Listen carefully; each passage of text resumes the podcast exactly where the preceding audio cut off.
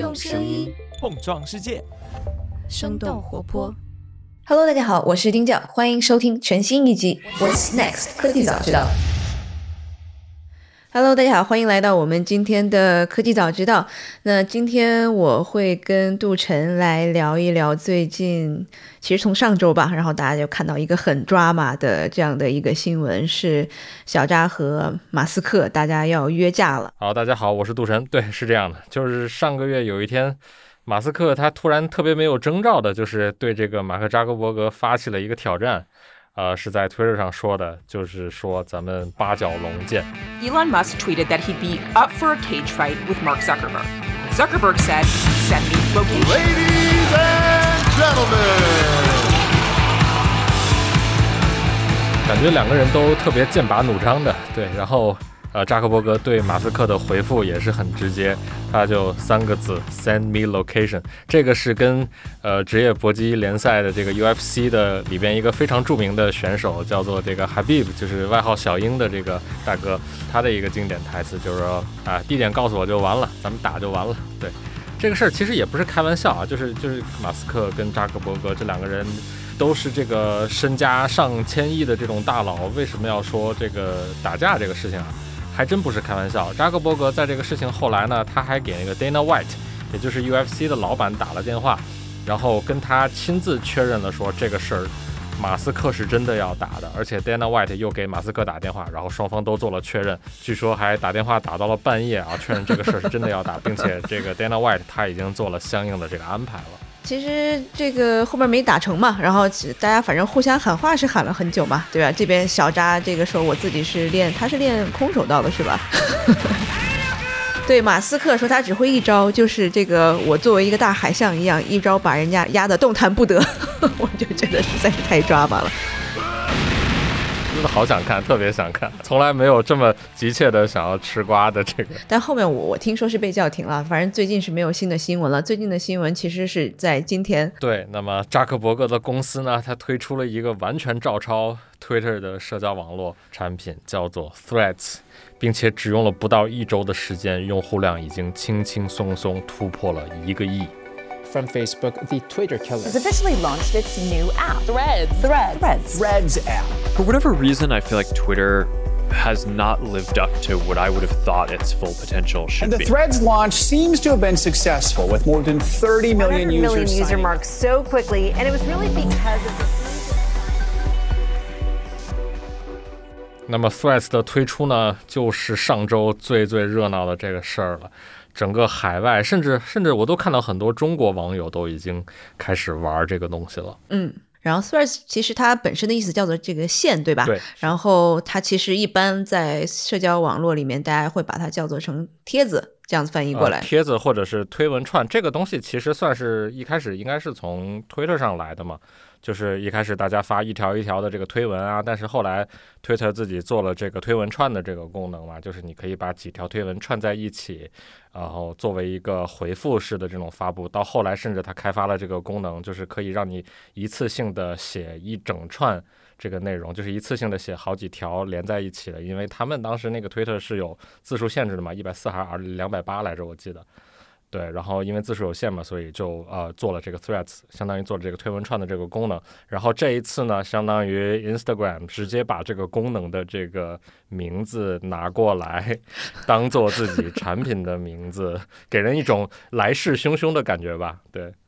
确实是挺挑衅的哈。嗯，是的，是的，嗯，就是我我我一边抄你的功能，然后我一边连你这个功能的名字都要用。对，然后这个 threats 在整个一周末，然后突然就四天的时间吧，就达到了将近一亿的用户注册。是的，我们说的其实是上周的最后这几天啊，对，它是在上线了大概四天的时候就已经实现了用户量破亿的这么一个非常非常呃震撼的这么一个结果。对，在此之前没有任何一个，无论是社交产品也好，无论是其他的行业的这种产品也好，都没有像它这样增长速度这么快的，难以置信的一个结果。对，其实要知道，其实 Twitter 现在才两点五亿用户嘛，对吧其实这个一下就 还挺可怕的。是的，嗯是的，嗯，而且推特做了这么多年嘛，从零七年对吧？对，是的，一下子天就变了的那种感觉，一个周末过去，这个天就已经变了。就是推特早就其实不是美国最，啊、就是数据最好啊，或者是最热闹的一个社交网络，但是它一定程度上，过去这么多年以来，它还是保持着自己一个独特的这种存在的一种地位吧。呃，就是当我们想要讨论或者我们想要获取哪些信息的时候，我们还是会去推特上去搜，去推特上去看，推特上跟别人讨论。但是好像经过了。上周末这一个周末，Twitter 一定程度上就好像是像是被人遗忘了一样。我有看到那个就是 Cloudflare 海外一个比较大的这个就 DNS 啊，然后做数做网络安全的这个公司嘛，他们公司的 CEO 有发了一个他们用自己的平台上的，呃，用他们的那个 DNS 解析工具，就是四个一的那个解析工具。呃，解析出来的发现，这个网站 Twitter.com 的这个网站的 DNS 解析，从美国的一月份开始是美国的排三十二名，现在已经慢慢的跌跌到了排到四十名、三十九名的这个样子了。这是 Cloudflare CEO 在他自己在 Twitter 上，哎，不对，他是在 Threads 上面说的。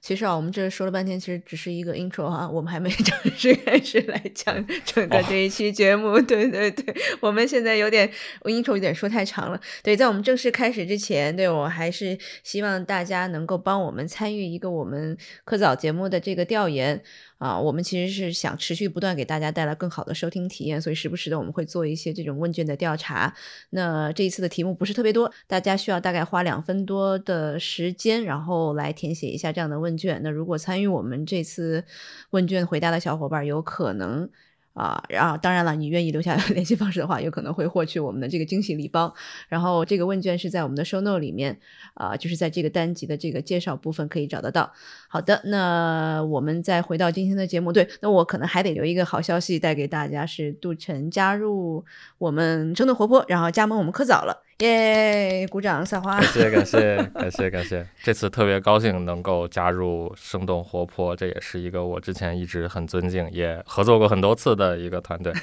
对，特别特别的开心，就是之后我们终于能够成为一个战壕里边的小伙伴了。嗯，上一次我们俩聊那个 Reddit 的那一期，也是有挺多小伙伴们给我们留言说那期感觉特别的好，很轻松。然后甚至是有一个人说我们两个人聊成了三个人的感觉。这个我半夜在看这个评论的时候，我就后 后背发凉。好奇怪的这个留言，一看就是没用心听，我感觉这个同学。对对对，这个反正话说回来，嗯，最近我也是刚刚这个从炎热的北京四十多度的这个北京回到了湾区，好然后现在羡慕你我还居然啊是穿成了，现在穿的是毛衣啊，这个现在哦每天冷死我了。对，嗯北京这个四十多度，我还中暑了一次，实在是这个冰火两重天啊。嗯 Anyway，对，然后我们再 follow 一个我们上次讲 Reddit 的这样的一个后续吧。然后在我们正式开始之前，然后今天反正都是在一起在说社交媒体嘛。然后 Reddit 我们上次聊完之后是百分之九十的这个子论坛都关闭了。然后我们刚刚今天看了一下，好像大部分都恢复了，还有百分之有二十，嗯，四分之一嗯，。差不多。然后我记得好像这几天 Reddit 的这个官方也准备对这些一直不听话、一直不开门营业的这些呃 subreddit 的管理员，好像要对他们痛下杀手了，是不是？对，我看他发了这个最后通牒，就是说，如果嗯你在四十八小时内再不恢复的话，我可能就要把你从 moderator，、就是叫什么嗯管理员的这个岗位给移除了。那所以说，这个哦权利还是掌握在平台上面嘛？是的，是的。其实 Reddit 的官方他是有能力、有工具去做这样的事情的，因为毕竟这个网，我们之前的节目里边有讨论到嘛，Reddit 嗯所有的这些呃子版面，它它的这个网站仍然是 host 在这个 Reddit 自己的它的架构里边的，它只是给了这些管理员以呃足够的权限去管理这些子版面而已，相当于有点像是这种。以前的定好的这个权利和义务，重新就是被改写了一样的这种感觉。嗯嗯对，然后我们也保持关注吧。然嗯后反正最近的这个热点全都是在 Threads 和 Twitter 这个大战里面。是的，对，嗯，然后我我是昨天刚刚下载了，然后你比我好像提前下载了几天。嗯，你现在能看到你自己是多少？呃是是一亿多少的用户了吗？能看到了吗？我还是看不到。但是反正你昨天注册的时候，我感觉你至少应该是不是九千七八百万，可能就是至少是一亿往后了。对，然后我是我看了我自己的那个序号号我是五百九十九万。对我感觉我已经去的挺早了，但是他们的头几天的这个增长速度真是超级的快。基本上七月七号的时候，也就是上周，扎克伯格自己发了一条说：“哎，我们只有大概两天、三天左右的时间，就已经达到了七千万了。”然后我目前看到的所有的这个官方啊，或者是其他的这个这个媒体的报道，基本都在说这个用户已经破亿了，增长的非常非常的快。对，然后这个破亿的用时只用了四天，这是我们刚才提到，这是其他所有的历史上所有的，无论是任何的社交网络都没有这么快的这个破纪录。对，然后之前 Instagram 用户破亿整整用了十二年零九个月，然后对，刚才戴安也有提到，Twitter 现在的用户也就两点五亿吧，那相当于 Threads 这个 Instagram 这边只用了一个周末。就让 Twitter 感觉到，可以说让他们感觉到非常非常的紧张了。对，然后我们说一下 Threads，它你你的用户体验是怎么样的吧？对，然后 Threads 我们再介绍一下吧，就是他是这个 Adam Mosseri，也就是这个目前的呃 Meta 公司下面这个 Instagram 团队的负责人。然后他是 Adam Mosseri 的团队，也就是 Instagram 的团队开发的这么一个跟 Twitter 基本上是。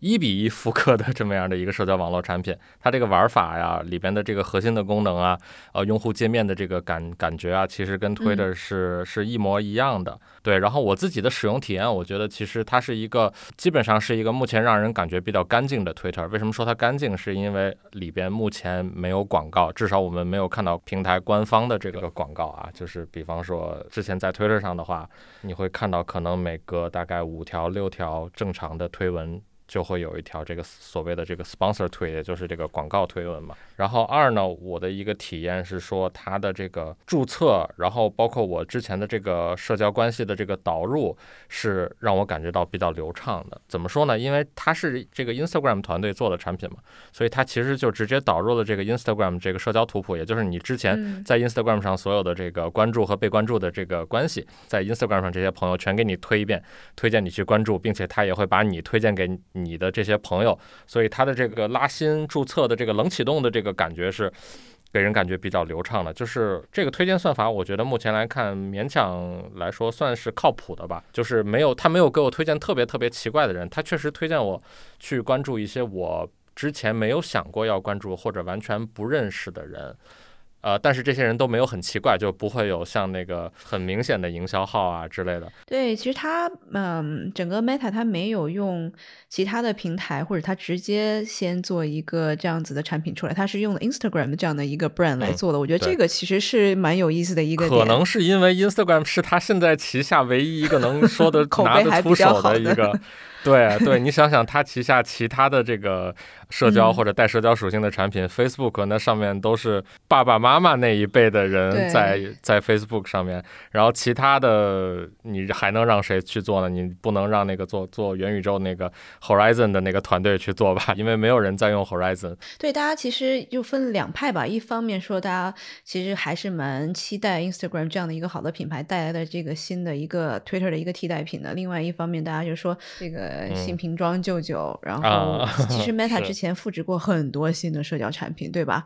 啊，你最早其实它这个复制 Snapchat，然后那个叫做什么 Story 是吧？对啊，然后还有像是复制 TikTok 的有这个 Real，对吧？啊，这些功能最后都整合到了 Instagram 里边嘛，就是他们发现做一个独立的这个 App 这条路不太好走。对，但是这次挺意外的哈。我的感觉是因为就是在发布这个 app 的时候，他们有在那个呃公司的官方的新闻稿里面说，说 Threads 就是一个以文字以 text 为核心的。呃，新的社交网络，所以他们可能确实不太适合再把这个功能重新又做回到 Instagram 里边，因为 Instagram 现在其实已经基本上已经非常臃肿了嘛，它就是又有 Instagram 本身的功能，又有超 Snapchat 的功能，又有超 TikTok 的功能，就是这已经是一个大杂烩了。那些都是主要是基于视觉、图片啊、短视频和长视频之类的这种，但是并不意味着我一切。的一切都得从零开始，对吧？我有 Instagram 的这个数据，我为什么不利用一下这个数据？这数据不用白不用嘛。但是他的这个做法呢，同时又有一些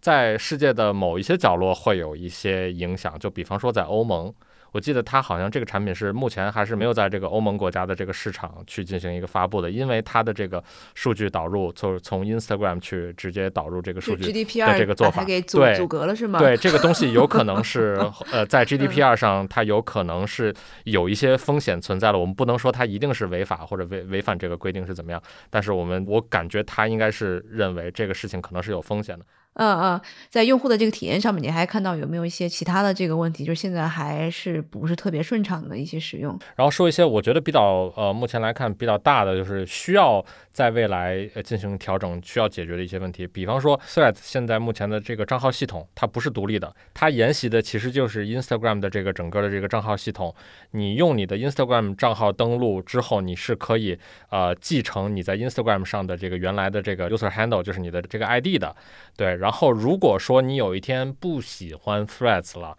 然后你不想玩了，你想把这个账号删掉，删是不能删的。然后根据目前版本的这个 iOS 和安卓版的 Threads 的这个 App 里边的政策来看，你只能冻结你的这个 Threads 的账号。然后或者你可以删除个别的帖子，或者如果你愿意，你可以手动的把所有的帖子都删除，这样是可以的。但是如果你想要完全删除掉你的这个 Threads 的这个账户后台累积的数据的话，你是没有办法做到的。你必须要把整个 Instagram 账户就删都删掉。就是开个玩笑啊，就可能将来大家要面临一个抉择了。然后当比方说未来地球太热活不下去了。然后马斯克的那个去火星的那个票，你想要买一张票去火星的话，然后他回头检查你的这个身体的时候，他发现，哎，哥们儿，你怎么有一个 Threads 账户啊？不好意思啊，这个你你不能上火星。那么你是上火星呢，还是留下来自己的 Instagram 账户呢？就是这个可能是将来大家要面临的一个抉择啊。我觉得，对对对。但是 Threads 团队他们也有说，说将来如果我们采用了这个真的往分布式那个方向去走了，我们用了这个 Activity Pub 这个协议之后，那将来我们也许是可以。允许用户将自己的整个账户上的内容完全迁移到另外一个支持 Activity Pub 的这个平台上，比方说长毛象，或者比方说任何一个采用长毛象结构的这个服务器，原则上是都可以的。所以这也算是一种呃替代方案吧。对，但是反正它目前的这个账密系统不独立的这个事情，跟 Instagram 强绑定这个事情，还是一个需要解决的这个问题。对对，就是毕竟 Threads 跟 Instagram，它虽然是账号系统是承袭的，团队是一样的，但是它是两个完全不同的这个产品，一个文字，一个图片，没有理由说我要想要把 Threads 关闭的话，我还需要完全把 Instagram 账号也都删掉，我那我之前发的那些图不都可惜了吗？嗯。然后我觉得它的这个时间节点，就是它这个 timing 也特别有意思。其实就是在 Twitter 它刚刚呃要把所有的这个每个普通用户，还有这个加了它的这个 Twitter Blue 的用户，每天能够浏览的 Twitter 这个数字给限定到一个特别特别少的一个数字的这个时间节点 launch 了。是的，是的，对它的这个产品发布的时间点，简直可以说不能更好了吧？就是所有的天时地利人和全都聚集在这儿了。对你刚才。提到说，Twitter 自己他们本身要搞一些。奇奇怪怪的这种做法，你要说，要是说这个在这个 Twitter 鼎盛时期，所有人天天刷 Twitter 上瘾，你要说这样的一个情况下，Twitter 推出一个呃限制，说啊你每天只能刷一万条 Twitter 或者几千条 Twitter，那我倒觉得这个是一个对大家的这个心智是一个比较好的一个事情。对，但是在现在的这个时间点上，我不知道他们为什么要这样做。你是想逼他们更少的用你的产品吗？你在想什么呀？对吧？就是不知道马斯克他这个脑子怎么样，然后。另外呢，它还有一个时间点比较，我觉得比较巧的是，它正好跟那个 Jack Dorsey，也就是 Twitter 以前的联合创始人和前 CEO 做的那个。同样的一模一样的社交产品，对它正好跟 Blue Sky 的宣布融资的消息基本上是同时发生的。这两天好热闹啊！对，Blue Sky 现在还在这个 Private Beta 还是？它好像其实是跟之前的 Clubhouse 是一样的，就是你得用户然后邀请制的。嗯，其实我看了一下大家发的截图，其实是一样的，就跟 Threads 然后跟 Twitter 没有对，因为他们都是从都是从 Twitter 来的嘛，对。然后，呃，这个跟 Blue Sky 宣布融资的事情正好有巧合了。然后，同时以及跟我们最开始节目一开始说的那个马斯克跟呃扎克伯格的约架又 又吻合了，就是在同期嘛。那既然这个八角笼我们进不去了，那我们就在网络赛博空间打一打嘛。现在来看的话，应该是扎克伯格的，他这第一轮应该是赢得轻而易举吧？对，因为其实之前是说这个 Twitter 他自己给自己做了很多自我的这个限制，然后给到了。Threads 有一个这个可乘之机。啊、先说一下这几个数字吧，就是现在的这个已经验证的这个账户是每天可以阅读。六千条帖子，然后没有阅读的、没有验证的账户可以阅读六百条帖子。那其实这个很很快，然后就是那个一条才几个字儿嘛，你刷刷刷刷两下就刷完了，对吧？新的未验证的用户，然后可以阅读三百条。然后你如果这个看完了之后，就会收到一条信息，上面写着这个超过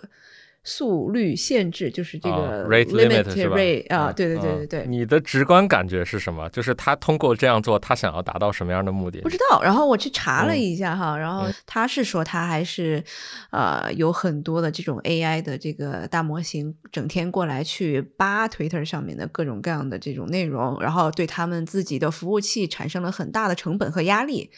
啊，然后为了这个减少这些成本和减少停机的这个这个时间和错误的页面，呃，大家的浏览或使用呢更加顺畅，所以他们做了这样的一些限制和调整啊。他们这样的说法，我是不太相信的。我觉得他们这个给我的第一个直观的感觉啊，就是让更多的普通的用户、非认证的用户去做这个认证。那么在今天，我们知道做认证这个事儿，基本上就是你要买这个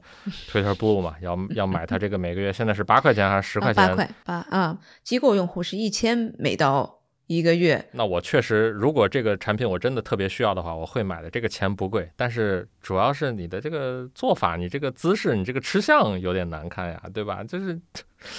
用这种方式来去哄骗大家成为注册，就是成为这个付费用户，这个吃相有点有点太我 又想起了嗯 Reddit，哎，对对，但是这个给我一种什么感觉呢？就是现在的 Twitter 本身，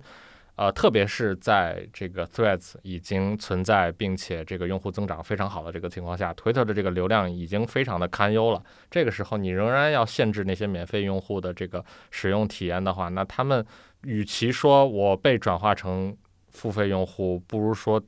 更有可能发生的是，这些人直接就干脆我不用推他了，反正更多的事情 What's happening 都在这个 Threads 上面，那我还在你这儿费劲，一个月花八块钱干嘛呢？何必呢？是？是的，然后其实很多人也是在吐槽说，哎，我其实是大 V，然后我又没有去这个做 Twitter 勾勾 对认证，然后怎么自己也有那个号，然后最后好像 Elon Musk 是说自己好像帮一些他自己觉得不错的大 V 还买了账号，我觉得这个事儿也挺搞笑的。这个事情就是现在在 Twitter 上的这个整个这个 Verify 的这个认证的这一套系统，现在变成一个特别就是混乱的一个情况。在马斯克没有接管推特之前，就是推特的认证基本上就是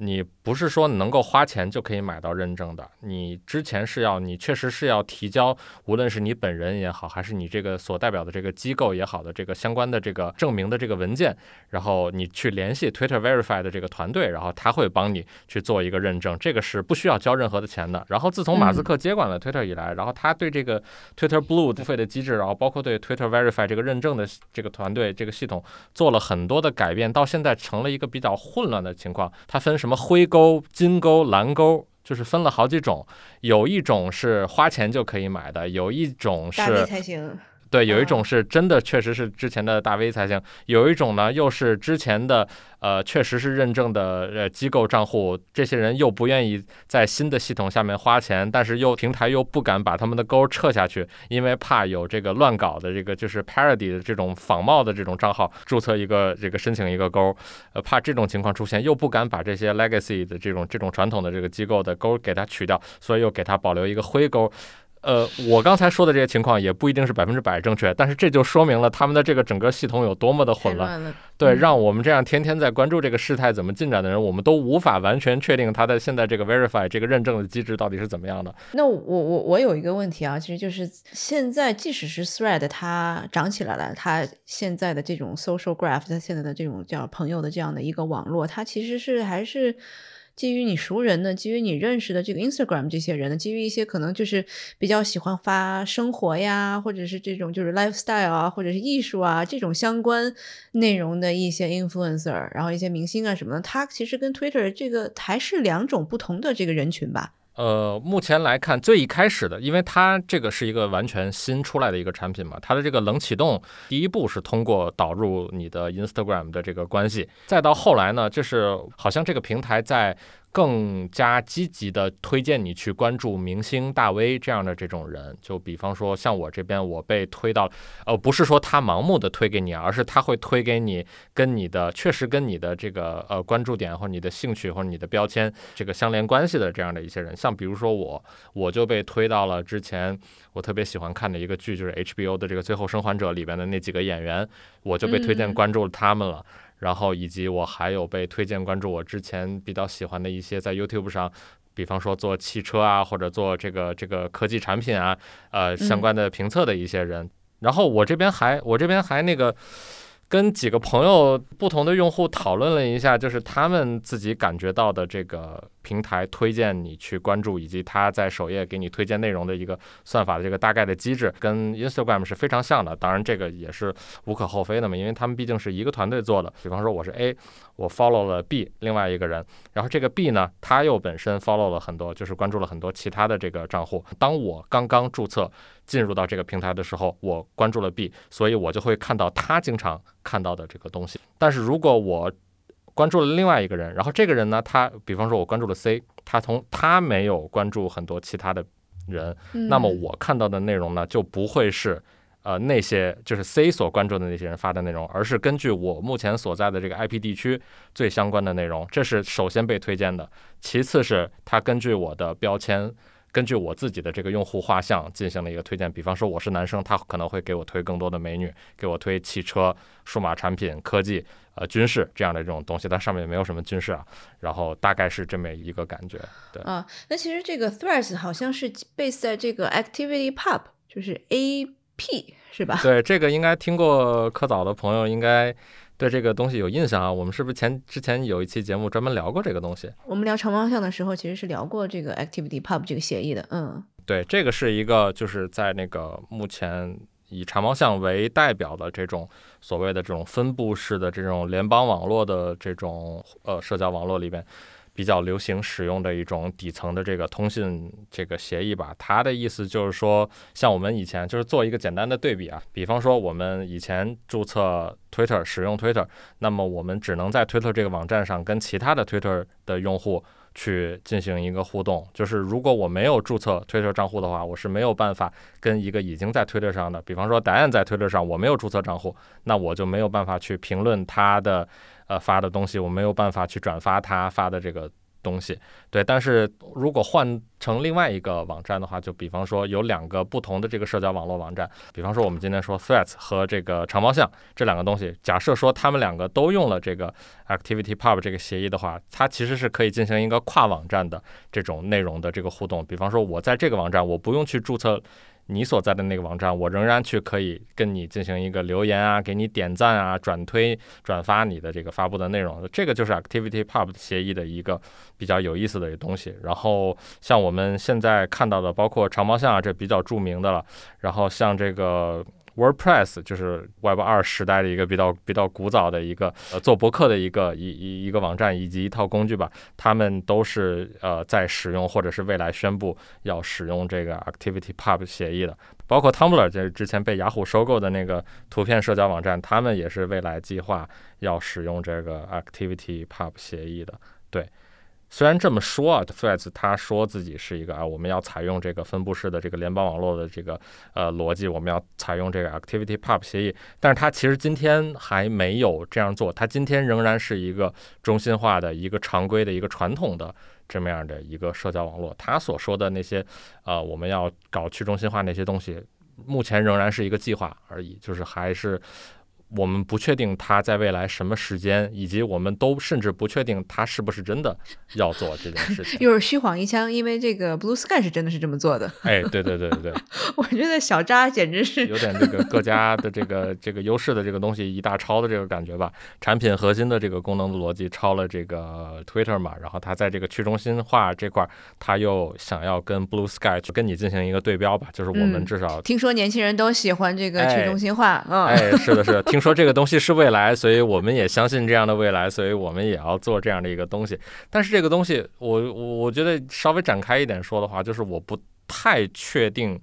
呃，Threads 未来要不要真的去去往这个去中心化这套东西上面去走，因为这个跟我就是我对它的印象，这个是不太符合的。这个公司它是一个什么公司？它是一个靠靠广告、靠在这个用户数的数据上面去做各种各样生意去赚钱的一个公司嘛。如果你的这个未来去搞这个分布式、搞这个联邦化的这个这个社交网络，那用户的数据的所有权。呃，平台一定程度上是它的这个话语权是不如之前的这种中心化的这种。就比方说啊，我们在这个 Threads 宣布的这个公司的这个官方的新闻稿里边，我们有看到说 Meta 它答应用户说，将来呢，我们采我们要采用这种分布式的这种逻辑。如果你不喜欢我们的服务，你是完全可以把你的账户，把你账户上所有的内容迁移到另外一个支持 Activity Pub 协议的一个平台上，比方说长毛象。这个听起来好像。不是一个对于 Meta 一个很好的事情，就是你赖以为生的这个这个数据离开了你的平台，对于你来说有什么好处呢？我甚至想要诛心一下，就是想要阴谋论一下，就不是说我一定这样认为啊，而是就是也许我们可以讨论一下，有这么一种可能性。嗯，也就是说，说到底，Meta 这样的公司，扎克伯格这样的人啊，他是不是真的相信联邦网络，相信去中心化是社交网络的未来，还是说？他们现在是在用 Threads 这个产品先布一个局，这样一定程度上是不是可以避免他们之前几次那种比较尴尬的那种避免重蹈覆辙嘛？以及说扎克伯格做 Threads 这个东西，它肯定是对我们说的这个去中心化的社交网络这个圈子啊，并不是很大的这么一个圈子，确实对这个圈子起到了一个扩张效果。但是这是不是 Meta，是不是扎克伯格的本意？我其实觉得。他们现在在做 Threads 的这件事儿，更像是一次尝试，就是探究一下去中心化这个东西能否为我的公司，能否为我们做的社交网络的业务的这件事儿所用。当然，就是说我们讨论的是一个复杂的问题嘛，就是把这个复杂问题简单化，它呃不是一种值得鼓励的方式。这种思考方式有点省事儿哈，有点有点廉价。但是我觉得有的时候可能最简单的答案，可能就是最真实的答案。也就是说，Meta 和扎克伯格是不是更多想的是如何确保 Meta 在去中心化的未来能够继续赚钱？我觉得这可能才是 Threads 今天存在的最根本的意义。嗯，他也没说现在怎么赚钱的，对吧？呃，他们一个新出来的一个社交网络，最忌讳说的就是赚钱嘛。其实，其实大家在疯狂的在这个 diss 马斯克，但人家就把我就是要这么赚钱的，我先告诉你，不管你怎么样，是吧？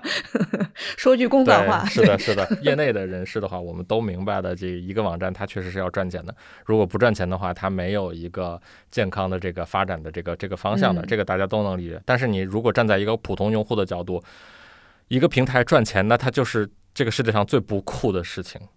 就如果 这个小扎一上来就说：“哎，我们这个现在有这个九千七百万，我们有一亿用户了，然后我们对这个平台怎么赚钱的这个事情是怎么考虑的？”那那我估计这个一亿用户，我估计对这个到下周末的时候，可能就只剩五千万了。就是他应该还是。尽可能的去获得更多的用户，让并且把这个产品的这个核心的功能首先打造好嘛，因为它现在有一些被认为是这个关键的这个社交网络的这个功能是没有的，就比方说你没发这个发私信，DM 这个功能是没有的，以及它的这个搜索功能不是很好用，就现在 Threads 上面搜索的这个结果是给的比较生硬的，就是如果你搜的东西比较具体的话，你搜不到结果，还有一些小的这个核心功能有一些 bug 吧，就比方说你发这个照片尺寸超过多大。我记得我发的是六千乘四千，但有的时候是发不出去的。这个你一想到说，你这个团队之前是做 Instagram，发个图片的功能你都搞不好，这个就让我觉得有点有点意外。但是呢，我又不能怪人家，因为人家说了，说我们这是一个 text base，我们是一个以文字为核心的社交网络，发布出来照片也是情有可原的吧？对。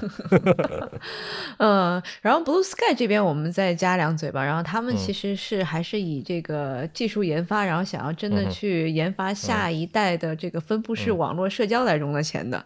基础的这个协议其实还是不太一样，它是用了一个叫做 AT Protocol 是吧？对，是的，AT Protocol 它是这个 Blue Sky 团队，就是这个现在这个 Jack Dorsey 他找的这个，他们现在团队有多少人啊？能有五六个还是七八个人左右的样子？对，反正人非常少，烧不了多久。对对，然后他们是他们这个非常非常小的这个团队啊，可能是 Instagram 团队的呃千分之一，我觉得都有可能啊。它跟 Activity Pub 类似，对，但是最大的区别就是他们是一个自自研的东西，他们不是一个纯开源的一个东西，因为 Activity Pub 它是它是开源的，它是这个我们知道的这个呃 W3C，也就是这个外部相关技术的这个这个协议组织，呃行业标准组织去啊、负责去去去推进研发的。Blue Sky 用的这个 AT Protocol 呢，它是纯粹自研的，对，然后给我一种什么感觉呢？就是 Blue Sky 这个团队人又少，然后在这吭哧吭哧的很、嗯非常正经的在这儿做协议，然后做产品，然后结果那边扎克伯格直接一上来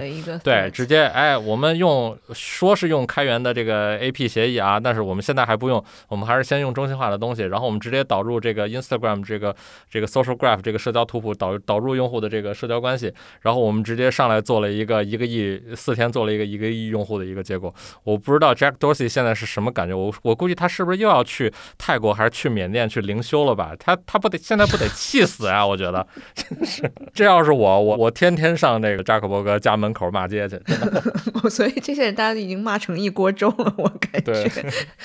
然后我看的好像其实 Mastodon 就我们之前聊的嗯。那个长毛象呀，也是从呃 Twitter 自从被这个马斯克执掌以来，然后很多人也去逃到那边了，然后好嗯像在这个周末也是应该是增长了八万多个用户吧。八万多但这个数字8万多粉其实是不算什 么，是一个小零头都不到。对，然后他们好像自己也因为是一个非盈利组织嘛，说他们还拒绝了一些这个捐赠，不是拒绝了投资，是拒绝了一些捐赠，实在是对，就是这，你像这帮人啊，就是比较有这个这个开源精神的呀，比较比较有这种互联网古典时代的那种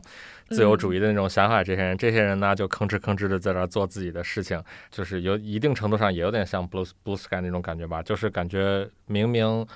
分布式社交网络的这个概念是我们是 Mastodon 是 Activity Pub 这帮人、嗯是 Blue Sky 在做的，但是结果热闹呢全被 Threads 全被 Instagram 全被 Meta 去抢走了。但是好就好在 Threads 这个团队呢，他们做了这个产品，并且他们宣称我们接下来要走这个分布式的这条路呢，它确实是给这个领域带了很多流量吧，让很多人关注到了这个东西，就有点像呃以前 AIGC 的这个这个相关的这个嗯产业并没有被关注，但是出了一个当红炸子鸡一个现象级产品 ChatGPT，那所有人嗯都开始往这个领域里面看了，就是这样。但是我也有担心说，这个 Meta 的强势入局，呃，去中心化。社交网络的这个事情，它到底是一个好消息还是坏消息？我目前还没有一个特别明确的一个感觉吧。但是我目前比较偏向说，我觉得这个可能不是一个好消息。比方说，Threats 它真的实现了一个去中心化，那会不会因为 Threats 现在本身的这个服务器上面用户已经太多了，一亿达到两亿、两点五亿，应该没有什么太大的问题啊，产生这个网络效应溢出，导致说将来。那么，在这个 Activity Pub 的这个开源的这个社区里边，在这个去中心化联邦网络的这个相关的这些社区里边，变成 Meta 一家独大了，就是什么样将来做什么样的功能，这个协议应该怎么写，变成 Meta 来说了算了。我担心会不会在这个开源社区出现 Meta 的独裁，就是这个是我之前有在想的一个东西。我自己的感觉就是说，Threads 有点像一个毒品的感觉吧，就是它瞬间让我们嗨了，但是嗨完了之后呢，我们还是要正视它有可能会带来的危害，特别是变得用户量太多，当 Meta 真的在这个社区里面一家独大的时候，这个社区对它的依赖性，我觉得这个可能是一个我们嗯。将来需要更多人去探讨、更多人去思考的一个问题吧。所以你是觉得其实 Threads 能够在短时间内，然后越做越好，然后还是有做不错的这样的一个 未来的途径的。我不管它往什么样的方向走，我都丝毫不怀疑它将来的这个增长仍然会是非常好的。我我这里要不要就我们在这里要不要就下个赌注之类的？对，对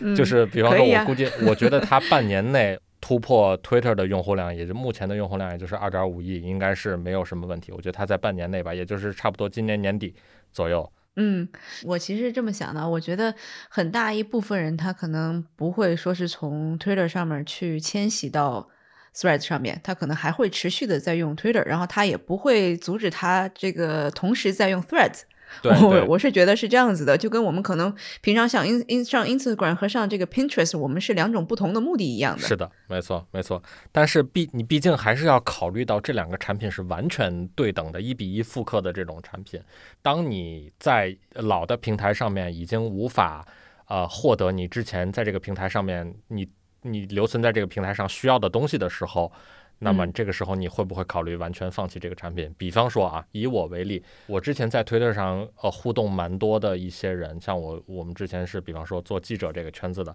现在真的很多人都已经在 Threads 上面了，并且他们在推特上面已经减少了活跃度，肯定推特上还有很多好的东西，它上面毕竟还有那么多的用户，以及有一些特定的内容，呃，在 Threads 上是不被鼓励的，就比方说 Threads 他们有是在什么地方看到说他们不太鼓励那种。过于严肃的、冷酷的、带有负面情绪的这种东西，呃，不鼓励这样的内容在上面的传播。就比方说，比方说战争，比方说暴力，比方说呃呃新闻，新闻主要的。对对对嗯，，它是不鼓励这样的内容在上面传播的。这个感觉有点像什么？有点像小红书，就是它会它会主动的给你营造一个美好的这块引用何菜头说的话啊，给你一个明亮的、美好的、正面的、积极的、欢乐的、柔软的、香甜的这么样的一个环境，给你一个。就像太阳从二零二三年七月六日升起之后，就再也没有降降下过，处于永恒的光明之中的这么样的一个地方。当你打开你的这个 Threads 首页，永远是明星名人在开演唱会，在开 party，唱着新歌，穿着新衣服，化着新妆的这种感觉。这个就是现在的 Threads 想要想要达到的。这个世界的真实的是什么样子，你在推特上就能看到。那么目前你在 Threads 上面不一定能够看到。嗯，就 Twitter 肯定不会死了，这对对个肯定对，是这个百百百足之虫嘛，对吧？？呃，哪些这个大佬或者是科技圈的这些大 V，他们怎么看这个 Threads？他们是不是已经这个就已经迁徙过去了，还是他们持续的还是在 Twitter 上面继续这个在观望？嗯啊、至少我关注的一些，嗯，就是科技圈的大佬啊，比方说今天看到那个 Sundar Pichai，就是 Google 的 CEO，现在是 Google 的董事长，对，已经已经已经上去了。然后包括我关注的一些分析师、写 newsletter 的这种记者，或者是大权威媒体的这种科技记者，都已经在上面了，并且他们在 Threads 上面的这个这个活跃度是远比他们在 Twitter 上面目这几天啊，就是远比他们在 Twitter 上面的这个活跃度是更高的。对这个，当然这也有因为说 Threads 是一个完全新兴的这种产物，你越早在这个新的平台上面就是表现的生龙活虎的，你在这新平台上面的增长可能会越好嘛。我想起来之前的这个这个都是正常 Clubhouse 了，哎，是的，是的，就是对于刚这个都新东西刚一出来，然后所有人都上去，就装的好像在上面就很经常用这个东西一样，然后这个时候你就会自然的能够吸引来更多的流量嘛，就更多人会去关注你嘛。反正我们我们整理了一些大佬的对这个事情的评价啊，我们先看看扎克伯格自己怎么说的啊。呃，这个普通网友这个表扬他，鼓励他说，给他点赞，说，哎，这个 Threads 这个新产品真棒，Twitter 已经完蛋了，这个这个伊朗马上要被这个扎克伯格给 KO 了。然后扎克伯格在下边回了一个说。这一切才刚开始，我们这只是第一轮而已。这个东西给人有点感觉是他在这个影射他们约架的那个事儿嘛。嗯嗯对，然后这两天马斯克自己好像也不是很开心啊。我们刚才这个节目开头提到了，他发了这个搞这个人身攻击这个事情啊，这个这个他说这个 Zuck is a cock 这个事情，C U C K 这个事情，大家自己去查什么意思，我们在这里就不说了。然后甚至然后后面又说啊，这什么 I propose a literal dick measuring contest，这个就已经是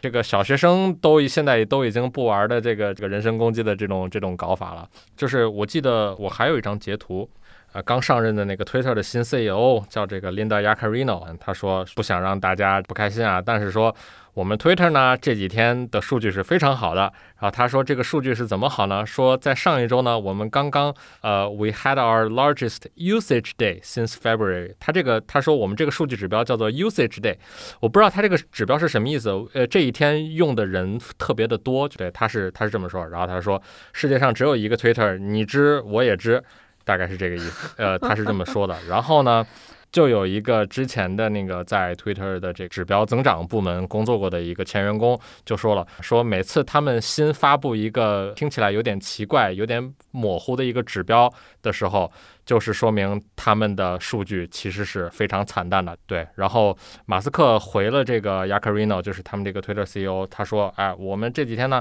开屏使用我们这个产品的时间是最高的。我不知道这个数据是什么意思。他在把自己这个限制了这么多的这个 之后，还能是最高，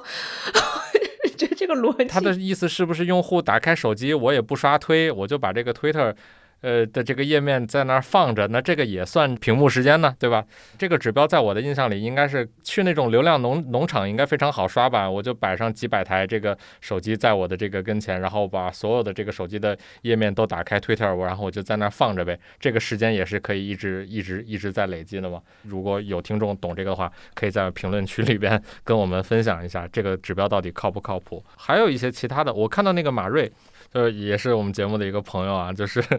给了一个非常直接的一个评价。他说，就是不理解为什么大家都在吹扎克伯格，呃，又变成了一个创始人了。就是他不就是导入了一个 Instagram 现成的这个 Social Graph 吗？意思就是我们社交图谱，嗯，对，已经导入你的社交图谱。然后社交图谱不正是一个新的社交网络冷启动的这个最关键的部分吗？意思是说，你这个 Threads 的起来不就是就是站在巨人肩膀上？你这根本不是从零开始做的。Instagram 呃不一直说 Meta 这几年就是过得挺不好嘛，就是它已经有点失去了那种创新的那种斗志，失去了。呃，创新的基因的那种感觉嘛，就是像他最近几年 all in 去做的这些事情，包括像这个以前前几年做过这个数字货币，然后这几年又在做这个，对 对，这几年又在做元宇宙，好像都是在跟别人的风。然后跟别人的潮流去去在做，但是做的效果也不好吧。然后包括，呃，Meta 过去收购过的这些公司的这个创始人，无论是 WhatsApp 也好，无论是 Instagram 也好，他们的这个创始人、创始团队基本上都已经走的基本上走干净了吧。给人一种感觉，就是 Meta 好像没有什么创新的基因了嘛，所以我觉得这块马瑞说的倒是也挺对的。甚至然后这样的一个产品，仍然在今天海外市场这么一个比较注重就是体面这件事情，比较注重说不要去 直接的抄别人这件事情，在这样的一个海外市场上，它仍然能够被大家所喜爱。就充分说明了 Twitter 现在有多么的糟糕。我觉得大家一部分是基于这个对马斯克的这个仇恨。确实吧。不过 Meta 这一年，就至少从今年年初开始，他们的这个至少股价的恢复这块还是挺不错的嘛。去年搞了一波大的这个裁员，弄得当时当时我还在美国嘛，弄得当时我们很多以前的采访对象都是 Meta 的员工，弄得大家挺不开心的，弄弄得大大家也很紧张。但是至少这家公司。它在这一波大的裁员之后，它好像是活过来了，然后现在又有又迎来了 Threads 这么一个产品，应该会比较好过吧？它今年从年初到现在，这个股价是一一直一直在涨嘛，翻了两倍还是三倍的，就是一个非常不错的一个一个一个结果。去年年底十一月份是它的最低谷吧，九十多块钱每到，到现在已经是两百九十四了。嗯，我觉得 Meta 还是踏踏实实做社交网络吧，你抄就抄吧，就是就是什么数字货币呀，呃，元宇宙啊，我觉得你要是没那个基因，就就就还是别搞了吧。都踏踏实实做社交网络，这个做社交网络这个事儿，我不得不说还是 Meta 擅长，没有任何一家公司做社交网络比 Meta 做得好啊。这这个除除了 TikTok 啊。我我我我我其实是更加希望看到这个下一步伊朗会要怎么去把这一局再扳回来。我觉得反正是咱们是这个看热闹不嫌事儿大。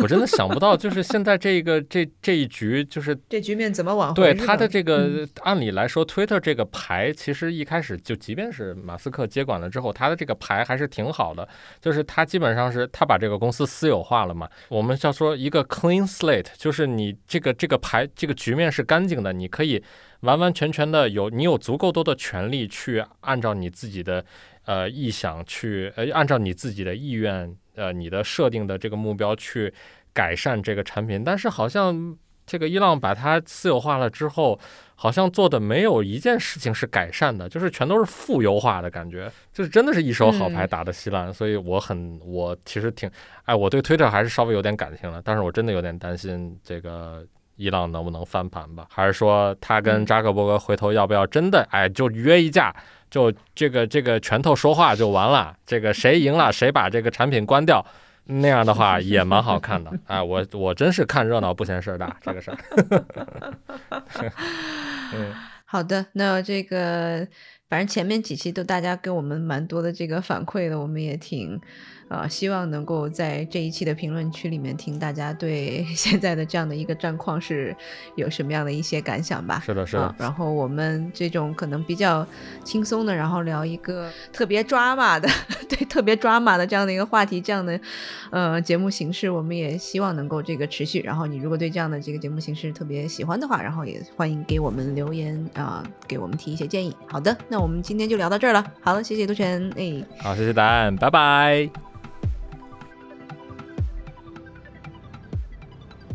这期 What's Next 科技早知道就到这里了。听完之后，如果你有任何的想法，欢迎在评论区里面给我们留言，我们每一条都会认真的看。如果你喜欢我们的节目，请记得给我们五星或者好评，分享给更多的朋友，也会对我们非常有帮助。你也可以单独写邮件给我，邮箱地址是听 t i n g at 声点 fm，我都会一一回复。那同时，公众号和微博也可以搜索“生动活泼”，声是声音的声。节目相关的更多信息会在公众号里出现，微博和公众号都会有不定期的福利给到大家。如果你想要跟我们更加紧密的讨论和分享，或者是想要认识和你一样有求知欲的新朋友，可以加入我们的微信群。进入听众群的方法是在公众号文章中扫码添加，或者是公众号后台回复“科技早知道”即可获取邀请码。期待你的加入，我们下期见。